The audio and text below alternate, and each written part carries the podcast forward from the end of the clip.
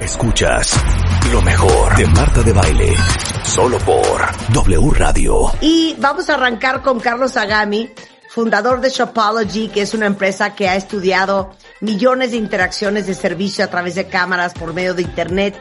Lo llaman el Big Brother del servicio. Carlos ha sido nombrado como una de las 30 promesas de los negocios por Forbes. Y para todos los que son pequeños y medianos empresarios, pongan mucha atención, porque hoy Carlos les va a dar los seis pasos para convertir su marca en un imán de sus clientes. Eh, déjenme decirles que él ha sido seleccionado por The Bridge Latin America de Coca-Cola, reconocido como emprendedor Endeavor, es conferencista, autor del libro Estoy para servirte, El camino hacia tu propósito, es un experto en marketing y en ventas. Y bienvenido, mi queridísimo Carlos, ¿cómo estás hoy? Bueno, muy contento de estar con ustedes otra vez, este, disfrutando mucho estas conversaciones y como siempre platicar con ustedes dos y la verdad, muy emocionado por lo que, por lo que vamos a compartir el día de hoy. Oigan, eh, si algo tenemos pendiente y si una preocupación y agobio existe, es el tema de las ventas en estas épocas de COVID que ha sido muy duro para todos los empresarios, especialmente los pequeños y medianos. Y sobre todo cuando estamos en semáforo rojo, no importa si tienes un restaurante o si tienes un salón de belleza o si vendes bolsas ha sido muy complicado mantener las marcas y mantener las ventas en una época como la que estamos viviendo, Carlos. Sin duda alguna. Eh, algo que a mí me, genera mucha emoción es que los emprendedores, los empresarios, nos metemos a convertirnos en empresarios según para hacernos más libres, según para tener más tiempo, según para tener, para tener un flujo de ingresos creciente cada mes. Sin embargo, muchas veces eso, la mayoría de las veces eso no ocurre. Y algo que ocurre con los empresarios y los emprendedores es que nos entregamos a nuestro proyecto. Estamos enamorados de lo que hacemos, nos encanta, lo disfrutamos, creemos que tenemos la última Coca-Cola del desierto y de repente llega el momento de la verdad que es atraer clientes y hacer que nos compren. Y cuando eso no pasa, todo se viene abajo. Cuando no logro atraer a mis clientes, no importa las características de mi producto, no importa que yo sea hiper especial, que yo sea único, los clientes no son expertos en los productos y los clientes no compran eh, no compran los productos. Los clientes en verdad, eh, en realidad compran algo más que vamos a tocar más adelante. Sin embargo, esto es algo que me emociona muchísimo porque creo que los emprendedores, que son los soñadores, que son los que construyen los cambios en el mundo, necesitan hacer que aquello que ellos crearon llegue a las manos de las personas que quieren servir. Y a veces no es culpa de tener un mal producto, si no es culpa de no saber cómo comunicarlo y de no saber cómo atraer a los clientes para que mi producto llegue a las personas a las que les quiero tocar la vida. Por supuesto. Ahora, a ver, pregunta para todos los que nos están escuchando, si ustedes son pequeños y medianos eh, empresarios, ¿cómo la han pasado en la pandemia? ¿Qué es lo que más trabajo les ha costado? ¿Y qué es lo que más trabajo les sigue costando? Y eh, hay tres preguntas muy puntuales que quieres hacer, Carlos, que son tres preguntas que quiero que se contesten todos los que están allá afuera. Sin duda alguna. La primera pregunta y para mí la más importante es, ¿a quién quieres servir? Tú como, como, como empresario, ¿a quién quieres servir? No te estoy preguntando cuánto dinero quieres ganar ni qué ingresos buscas. Eh, ¿A quién quieres servir? Eso es lo primero, porque esa es la base de cualquier, de cualquier emprendimiento, de cualquier empresa, de cualquier objetivo. Como, como ustedes saben, yo estoy un apasionado del concepto de servir y creo que los seres humanos vinimos a servir. Entonces, lo primero es a quién quieres servir. Lo segundo es quién eres. ¿Cuál es la identidad que quieres que tenga tu marca? Las empresas, aunque tengan productos extraordinarios, quedan sumergidas en un mar de millones de empresas similares a ellas. Hay muchísimas empresas que tienen un producto muy similar al que, al que, al que tu empresa tiene. Hay muchísimas empresas que tienen un producto inferior al que tu empresa tiene, pero que lo comunican mejor. Entonces, la segunda pregunta es, eh, eh, ¿cuál es la identidad que quieres que tu marca tenga? Y la tercera, y para mí la más importante, una vez que ya sabes a quién quieres servir, es qué necesita esa persona.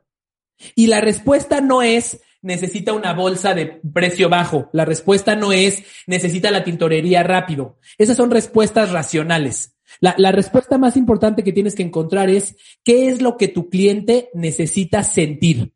Hay que recordar que los seres humanos somos seres emocionales y decidimos por emoción y después justificamos nuestras decisiones con lógica. Entonces, un emprendedor que puede responder a estas tres preguntas será un emprendedor con mucho mayor probabilidad de éxito que uno que solamente se concentra en su producto.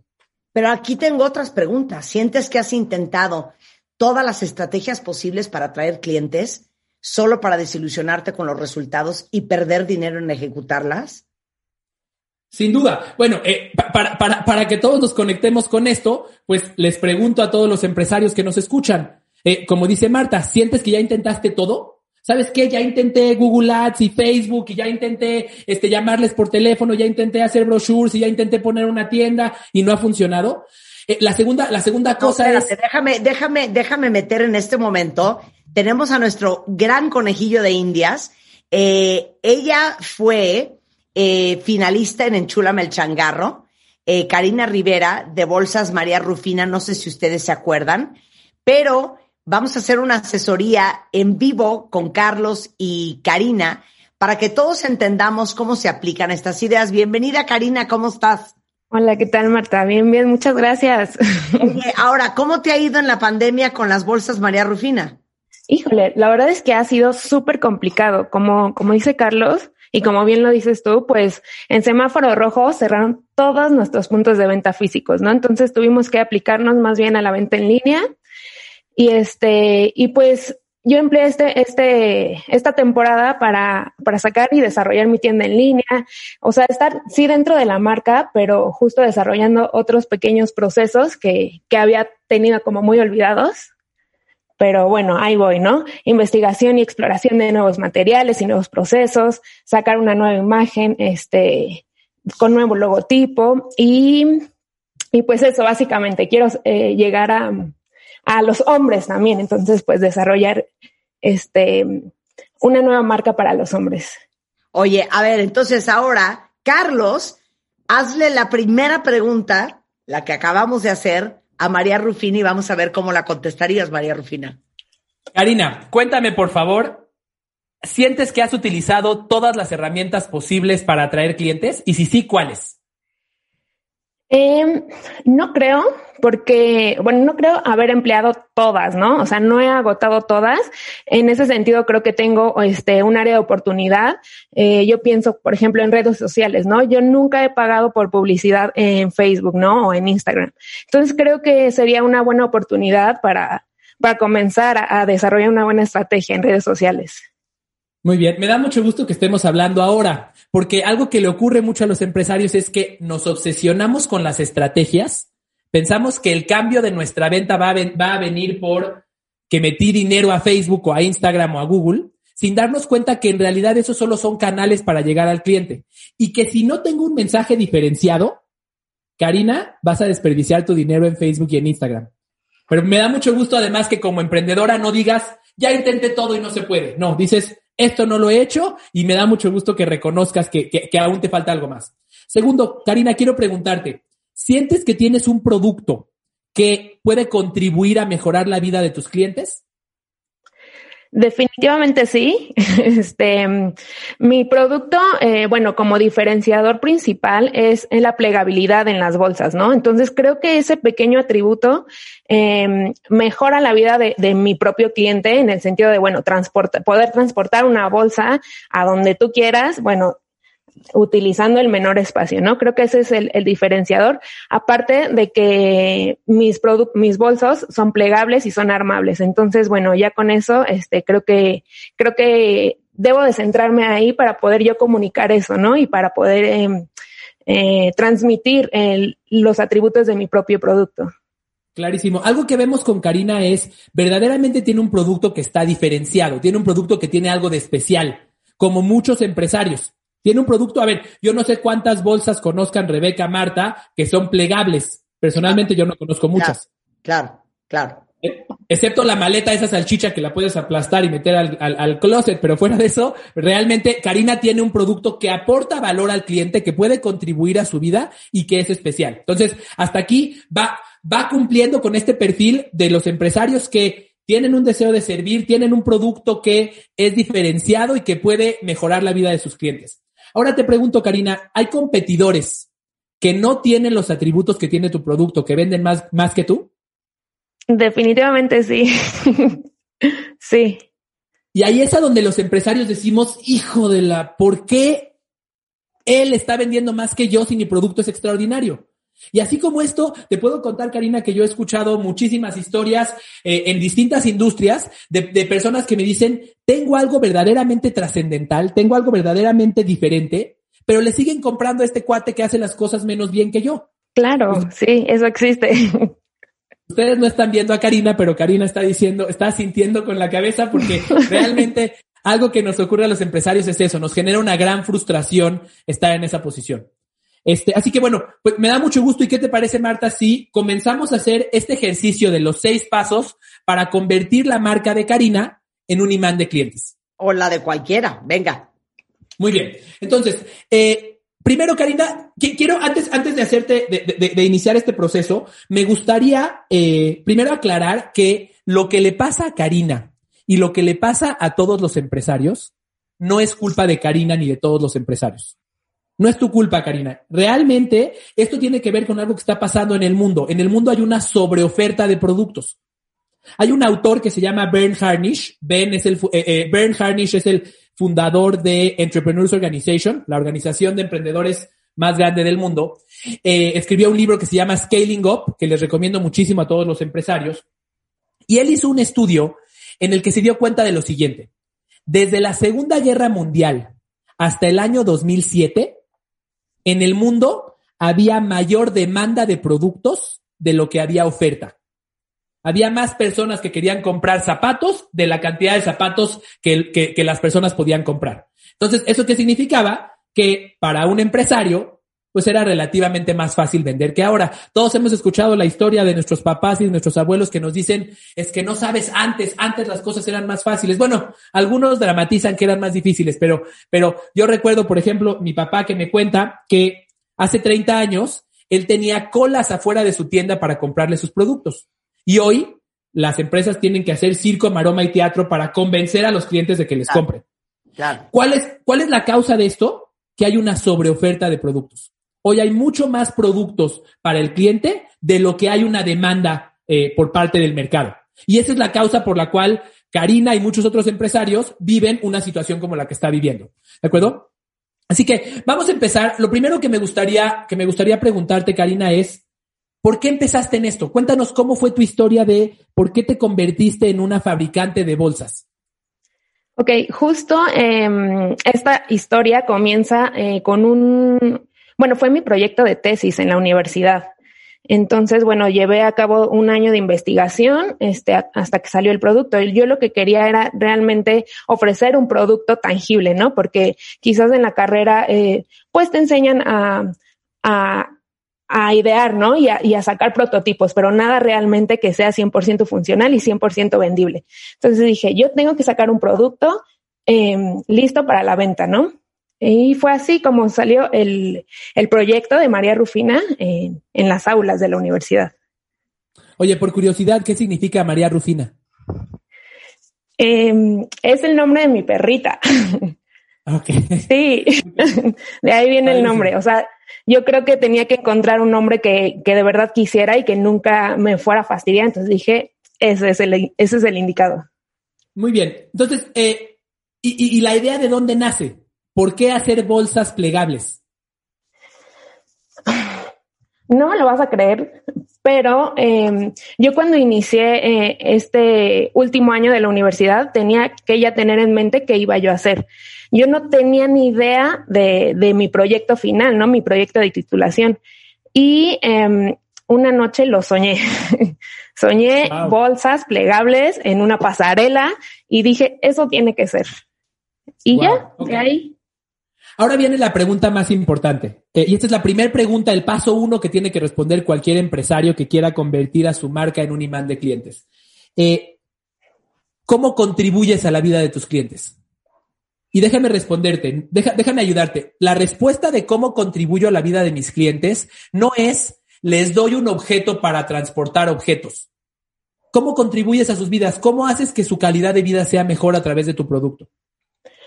Bueno, partiendo de que es un, producto meramente funcional, como tú dices, bueno, me encargo de ofrecer un producto, un objeto que pueda transportar más objetos, ¿no?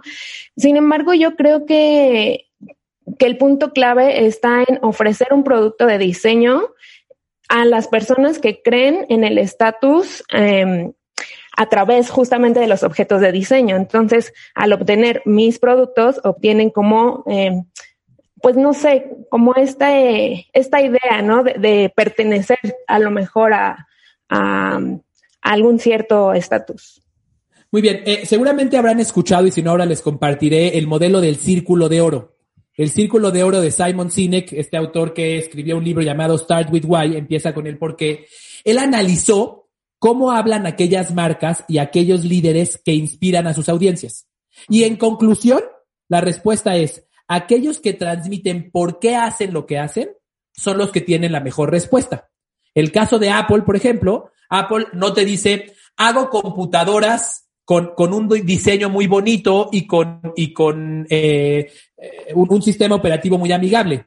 Apple te dice, yo existo para cambiar al mundo. Think different. Ese es el modelo de, de Apple. Entonces, la pregunta aquí es, ¿tú cómo contribuyes a la vida de las personas? ¿Cuál es tu por qué? Si te diste cuenta cuando empezaste a responder, empezaste, con, empezaste primero con la parte funcional. Les ayuda a transportar productos.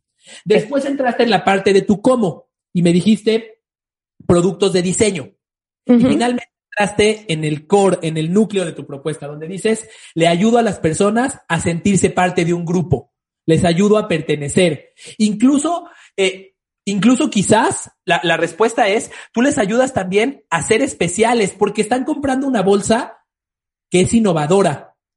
Si yo quisiera nada más pertenecer, pues a lo mejor me compraría una bolsa Gucci o, o de alguna otra marca, obviamente si tengo el poder adquisitivo. Pero tú estás dando algo más. Y, y déjame decirte algo, esta pregunta que estoy haciendo ahora, para mí es la pregunta más importante del proceso, porque es aquella con la que te vas a diferenciar, ¿de acuerdo? Ok. okay. Podemos hacer una pausa. Yo estoy muy atento escuchando esta clase para que vean cómo, cómo se trabaja para verdaderamente enseñarle a un pequeño y mediano emprendedor cómo hacerle para convertir una marca en, en el imán de los clientes regresando, no sé cómo le vas a hacer para hacer cinco puntos en 25 minutos, pero eso vamos a regresar haciendo con Karina de María Rufina y con Carlos Agami. No se vayan, ya volvemos. Marta de Baile Everywhere. Síguenos en Facebook como Marta de Baile y en Twitter, arroba Marta de Baile. Marta de Baile Everywhere. Síguenos en Facebook como Marta de Baile y en Twitter, arroba Marta de Baile. Estamos con Carlos Agami, eh, eh, que es experto en temas de ventas, justamente hablando de seis pasos para convertir a tu marca en un imán de clientes y quien está aquí en el banquillo siendo ejemplo para todos es una emprendedora finalista de Enchula Melchangarro. Eh, su nombre es Karina y ella es eh, creadora y fundadora de la marca María Rufina, entendiendo lo importante que es definir, por ejemplo, eh, cuál es el propósito y la identidad de tu marca. Y ahorita vamos a los siguientes cinco pasos. Carlos. Muy bien, Karina, pues vamos a pasar al paso número dos. Ya, ya sabemos que, eh, que, que, que, María Rufina existe para ayudar a las mujeres, y ahora decías incluso a los hombres, a sentirse especiales. ¿De acuerdo? Claro. Segunda pregunta, ¿cuál será la personalidad de tu marca? Para ello, para todos los que nos escuchan, hay un modelo llamado el arquetipo de las marcas creado por Carl Jung, el impulsor del psicoanálisis que le siguió a Freud. Lo pueden encontrar en internet, incluso al final de, al final de la, de la sesión del día de hoy les daremos una liga donde pueden descargar un documento. Eh, Aquí básicamente hablamos de qué personalidad tendrá tu marca a diferencia de tu competencia. Voy a mostrar algunos ejemplos y ahorita vamos a elegir en cuál se quedará Karina. Una marca puede ser, puede querer posicionarse como una marca sabia, que es esa marca que tiene mucho conocimiento más que todos los demás, así como se posiciona una marca como Google o como IBM. Eh, una marca puede querer posicionarse como una marca rebelde, como se posiciona Harley Davidson o como se posicionaba en su momento MTV o como una marca chistosa o bufona, como se posiciona Spice o, Chetos. Eh, lo que tenemos que encontrar aquí es, eh, dentro de, este, de estos 12 arquetipos que son como si fueran los 12 signos del zodiaco, ¿a dónde está tu competencia y a dónde quieres estar tú? Entonces, para tratar de hacer esto un poco más ágil, vamos a empezar identificando a los competidores de María Rufina. Eh, ¿Con quién compites, Karina? Dinos, dinos eh, cuáles son los perfiles de las marcas con las que compites. Em, pues más bien yo me he centrado en marcas mexicanas, en marcas em, que son hechas en México, entonces no sé, este, te puedo decir las marcas, ¿sí? No, pues mejor no, pues le vas a echar porras a la competencia. este, pero para mí, para mí, compites con aquellas marcas a quienes tus clientes le compran en vez de a ti. Y quizás si para tus clientes el, el, atributo de ser mexicano no es el diferenciador, pues quizás estás compitiendo con una marca americana, china, canadiense, etcétera. Entonces, eh, dentro de estos arquetipos que, podrán descargar ustedes más adelante, un arquetipo muy común para las, para las marcas que venden moda, como los, las competidoras de Karina, es el arquetipo, el arquetipo de las marcas amantes. Son estas marcas que te invitan a darte un lujo, te invitan a sentirte especial. Si alguna vez han visto un comercial de Chanel, van a, van a entender a qué me refiero. Te dicen, ven, este, te seduzco, ¿De acuerdo? Otro arquetipo que tienen las marcas más caras es el arquetipo del gobernante, que son estas marcas que se posicionan como yo puedo elegir a mis clientes, yo decido con quién trabajar, como Rolex, American Express, Louis Vuitton. Eh, aquí la pregunta, Karina, es, ¿cómo te vas a posicionar tú? ¿A dónde quieres estar tú que no sea en la misma cancha que ellos? Eh, claro. Eh, yo me iría por el arquetipo del innovador, creo. Okay. O sea, creo que sería un punto de diferenciador en mi, en mi marca. Ok, muy bien. Eh, les comparto rápido. Seguramente habrán escuchado de un, de un modelo que se llama eh, la estrategia del océano azul.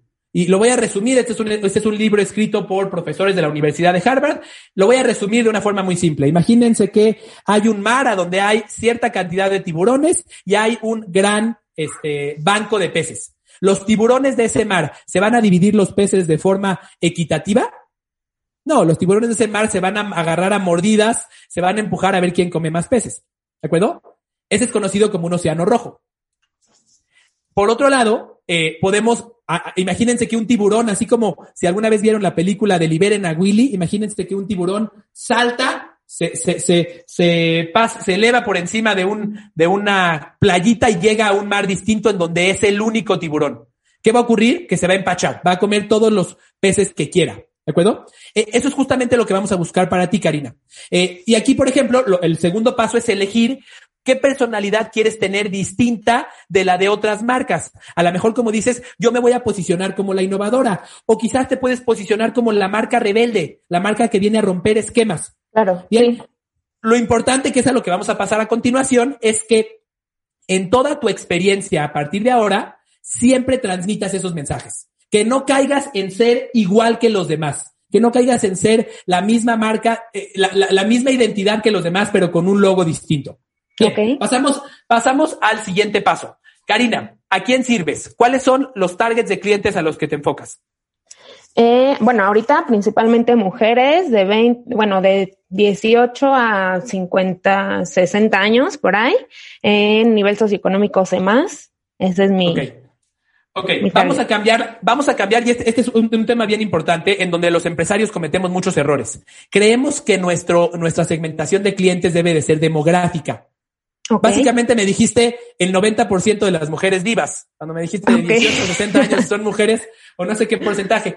lo importante es eh, cuáles son sus intereses. Ahora, ahora hay que migrar a una segmentación psicográfica. ¿Qué intereses tienen? Entonces, yo quiero servir a las mujeres que son qué? A las mujeres que son fashion, a las mujeres que son, este, eh, que, son seguras de sí mismas, a las mujeres que son qué, qué perfil tienen las mujeres a las que quieres servir.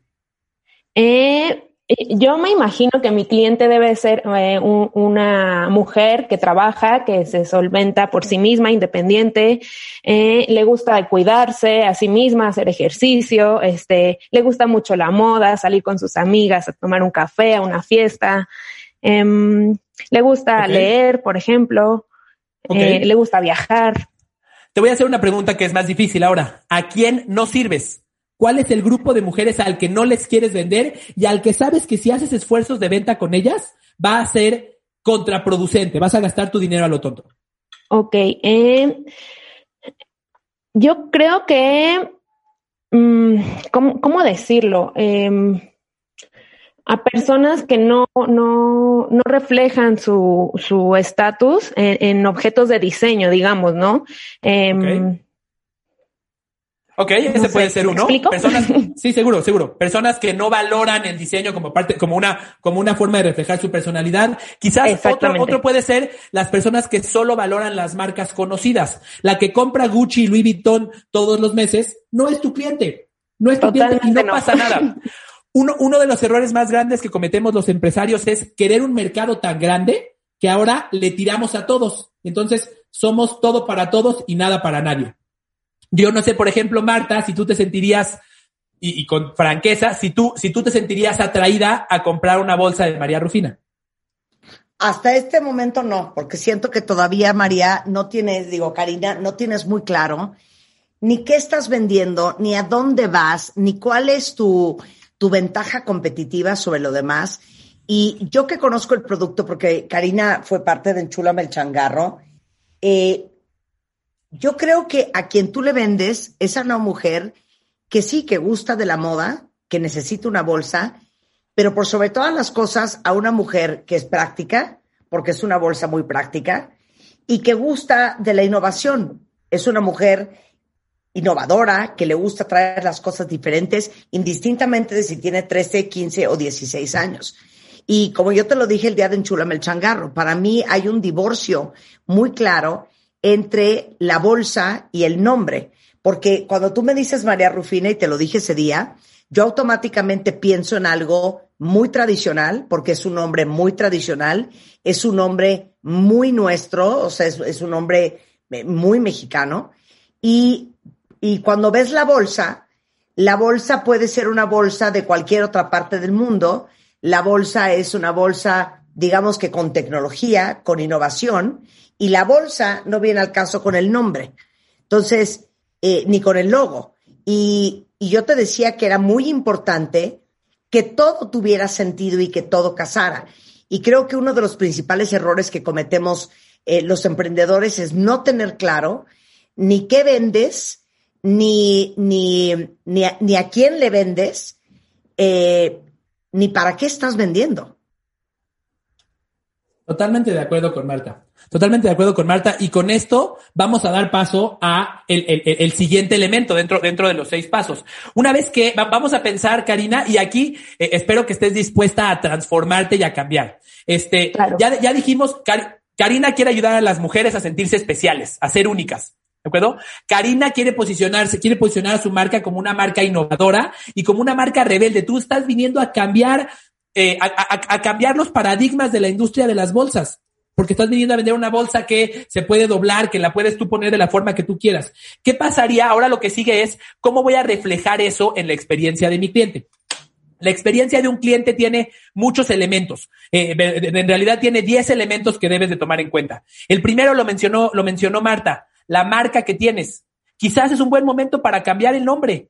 Y sé que eso es incómodo y estamos enamorados de lo que construimos inicialmente, pero a lo mejor si esto se llamara, si esto tuviera algún nombre relacionado con bend it, fold it, no lo sé, eh, doblala, algún, algún concepto que tuviera una, o sea, que transmitiera el mismo mensaje eh, especial de tu marca y que no, que no se, que no se perciba la marca como algo tradicional, porque entonces lo que ocurre es que no estamos transmitiendo en la marca lo que queremos, lo, el, el, valor agregado que nuestra marca tiene. Espero ser claro en esto. Entonces, aquí llega el momento de cuestionar eso. Por otro lado, tú ya tienes un producto, otro elemento de la experiencia son los productos. Ya tienes un producto diferenciado. Check, ya lo tienes. Lo que sigue es, oye, a ver, ¿de qué va a hablar, de qué va a hablar esta marca en las redes sociales? Hoy veo, si hoy veo las redes sociales de María Rufina, lo que veo son bolsas. Y para el que no es experto dice, ah, pues son bolsas, una marca mexicana con diseño bonito, padrísimo. Pero ¿qué pasaría si empiezas a cambiar la comunicación hacia las necesidades emocionales de tus clientes? ¿Qué pasaría si empiezas a decir, en vez de comunicar la bolsa nada más, qué pasaría si empiezas a poner eh, frases que las inviten a, a quererse a sí mismas, frases que las inviten a hacer ellas mismas y dejar de seguir a las demás, a los demás como borreguitas? Este, ¿qué pasaría si verdaderamente frontalmente te pones a combatir lo lo tradicional en la industria. Voy a ponerles un ejemplo. Hay una empresa con la que trabajo que tiene un estudio de ejercicio. Eh, de, una de, estas, de una de estas rutinas de ejercicio que existen, eh, de los que hay muchos ahora. Y ellas, ellos lo que están buscando a través de este proceso es, en vez de posicionarse como una marca más que te hace verte flaca y guapa, Ellos quieren posicionarse como una marca que te dice, se vale que estés gordita y hagas ejercicio. Y se trata de que estés sana. Y entonces van a ir de forma frontal en contra de la comunicación tradicional. Entonces, esa es otra pregunta que tienes que hacerte. Lo que tienes que buscar, Karina, es que todos los elementos de tu experiencia, que van desde el producto, la marca, la comunicación en las redes, cómo te atiende un vendedor cuando te habla del producto, eh, en qué tiendas estás disponible, en todas ellas que se transmita este mensaje de existo para ayudarte a, que reflejes tu personalidad, eh, que se transmite este mensaje de soy diferente y, y, tengo una innovación y que todos los elementos de la experiencia transmitan eso. En este sentido, para todos los emprendedores, yo les diría, la consistencia es seductora. Cuando tienes un mensaje a transmitir y lo transmites todo el tiempo en, en tu página, en tus imágenes, en el nombre de tu, en el nombre de tu marca, en el producto, etcétera, etcétera, etcétera, eso atrae al cliente. Cuando no tienes consistencia, acabas confundiéndolo y el 99% de las empresas no alcanzan esa, esta consistencia. Espero que esto sea claro, Karina. Claro, sí, sí, sí. Muy bien, eh, estos son los tres pasos. Si se dieron cuenta, ahorita hicimos rápidamente una, una evaluación y un cuestionamiento a Karina que la hemos dejado, eh, pues, la hemos dejado pensando, pero, pero, pero creo que ha recibido muy bien esta retroalimentación. Y de ahí lo que sigue es la segunda parte del proceso, que es llevarlo a cabo. ¿Cómo, cómo conviertes esa filosofía de quiero llevarte a, eh, a que te atrevas, a que, a, que, a que promuevas tu propia personalidad? ¿Cómo le hago para que eso se vea en la realidad? Y aquí hay tres pasos más a seguir que los voy a mencionar muy rápidamente. El primero es crear un modelo de ejecución para tu equipo. ¿En qué consiste eso? Más allá de la filosofía y el romance de lo que es tu marca, tienes que convertir esto en cuáles son los pasos que tiene que hacer cada uno de los colaboradores de tu empresa. ¿Qué esperas que haga la persona de atención a clientes? En cuatro pasos. ¿Qué esperas que haga la persona que trabaja en las redes sociales? ¿Qué esperas que haga tu vendedor o vendedora? Eh, y, cada, y los eh, eh, este proceso que van a seguir cada uno de ellos tiene que tener atributos, de nuevo, que reflejen la identidad de tu marca. Entonces, quizás las palabras que va a usar tu vendedor o vendedora tienen que reflejar esa rebeldía y esa innovación. Quizás las fotos que vas a poner en tus redes sociales tienen que reflejar esa rebeldía, esa innovación y esa autenticidad.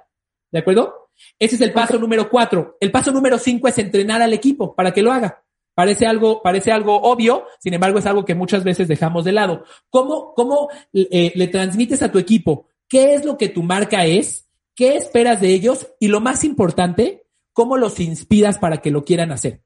La mayoría de los esfuerzos de capacitación en las empresas son esfuerzos desperdiciados, porque capacitamos a los colaboradores, estamos todos muy emocionados el día que Karina nos vino a decir lo que vamos a hacer, pero dos semanas después ya ni siquiera nos acordamos. A todos nos ha pasado, todos hemos recibido una capacitación, un curso, una conferencia que nos ilusiona y que después de dos semanas perdemos todo el ímpetu. Aquí lo que tienes que asegurar es que cada colaborador de tu empresa sepa cómo se conecta su trabajo con el propósito de la organización, con el propósito de tu empresa y que sepa que lo que ellos hacen trasciende en la vida de otros, para que además de que les transmitas conocimiento, les transmitas inspiración. ¿Me explico? Ok, claro. Hagas que esa emoción no se diluya a los 15 minutos de que terminaste de capacitarlos. Y el sexto y último paso de este proceso para convertir a tu marca en un imán de clientes tiene que ver con eh, el reforzamiento de las prácticas deseadas, el reforzamiento de los estándares que tú quieres que tu equipo lleve a cabo para eh, transmitir la identidad de tu marca. Ahí es, ese es un punto en el cual muchas veces fallamos los empresarios. Muchas veces los empresarios somos como un director técnico de un equipo de fútbol que le da las instrucciones al equipo, le dice lo que espera que hagan, pero después de ello se va a ver el partido con unas chelas desde su casa. Eh, nos olvidamos. Ya te dije lo que tenías que hacer y ahí te ves. El último paso es estarlos observando, estar presente, estar viendo a la persona de ventas cómo está comunicando tu producto, estar viendo a la persona que maneja las redes sociales cómo está comunicando la identidad de la marca y asegurarte de que ellos sepan que los estás observando, que los estás escuchando y que les estás dando retroalimentación tanto positiva como negativa. Para un vendedor, para un colaborador de tu empresa, el peor castigo que le puedes hacer es la indiferencia. El peor castigo que le puedes hacer es no llamarle la atención cuando hizo algo mal, porque entonces le comunicas que lo que él haga o deje de hacer te es intrascendente. Entonces, resumiendo, aquí están los seis pasos para convertir tu marca en un imán de clientes. Punto número uno, encuentra tu propósito. ¿Cómo contribuyes a la vida de los demás? ¿De acuerdo? ¿Cuál es tu, cuál, cuál es tu identidad? Eh, recuerdan lo que, lo que le preguntamos a Karina, cuál, cuál es su propósito, pero también le preguntamos con qué arquetipo, con qué, con qué personalidad se va, se va a difundir ante el mercado, que sea distinta de la, de la personalidad de tu competidor. Lo último que queremos los empresarios pequeños y medianos es irnos a meter con Sansón a las patadas, tratando de, imitarlos a ellos. Segundo paso, empatizar con tu cliente. Karina, si se dieron cuenta, eligió quiénes son los perfiles de cliente a los que sirvo, a los que sirvo, quiénes son los perfiles de cliente a los que no sirvo y qué necesita cada uno de ellos. Ah, pues necesita sentirse especial, necesita sentirse única, necesita presumirle a sus amigas que ella es diferente, etcétera. El tercer paso es construir una experiencia que refleje la identidad de tu marca, con, con 10 atributos, como ya mencionábamos, que van desde el nombre, el logotipo, eh, los productos que vas a ofrecer, la comunicación en tus redes sociales. Y recuerden, en este paso, la consistencia es la clave. La consistencia seduce. Si vas a transmitir que eres rebelde e innovadora, toda tu comunicación tiene que ser rebelde e innovadora. No puedes tener un nombre tradicional como el que tienes ahora. Y después vienen los tres pasos de la ejecución, que es convertir eso que construiste en un modelo de ejecución, darle los pasos eh, claros a cada colaborador, entrenar e inspirar a tu equipo. Y el sexto y último paso, reforzar los comportamientos que deseas que tu equipo verdaderamente lleve a cabo a través de estarlos observando y estarles dando retroalimentación. Sensacional. ¿Dónde te encuentran, este, mi queridísimo Carlos, si alguien necesita ayuda? Muy bien, bueno, me encuentran en las redes sociales, Carlos Agami, así como se escucha, eh, en todas las redes sociales. También te comparto, Marta, que de lo que hemos hablado el día de hoy, construimos un pequeño ebook que tiene la metodología completa para que cada quien se pueda hacer su propio diagnóstico y tomar sus propias acciones. Ese ebook lo pueden encontrar en la página eh, estoyparaservirte.co, diagonal Marta Ahí está un ebook a donde pueden encontrar todo este proceso para que se lo hagan a ustedes mismos, así como una conferencia donde verán cuál es el poder que puede tener esta experiencia de cliente para mejorar sus resultados y para convertir a sus marcas en un imán de clientes. Sensacional. Y María Rufina, ¿dónde pueden ver tus bolsas todos los que te están escuchando? Claro, eh, me encuentran en mi página de internet www.mariarufina.mx y en redes sociales, Instagram, eh, mariarufina-mx y Facebook, mariarufina.mx. Sensacional. Te mandamos un beso, Karina. Perdón, por lo pronto, veremos, veremos si Karina se atreve a dar un cambio en su marca, a verdaderamente comunicar consistentemente todos los elementos con innovación y rebeldía y entonces van a ver que quizás no se llame María Rufina, pero va a llegar mucho más lejos. claro que sí, muchísimas gracias, Carlos. Hacemos una pausa, cuentavientes, no se vayan, ya volvemos en W Radio. ¿Olvidaste tu ID de cuentaviente? Uh, right. Recupéralo en martadebaile.com y participa en todas nuestras alegrías. Marta de Baile en W. Estamos donde estés.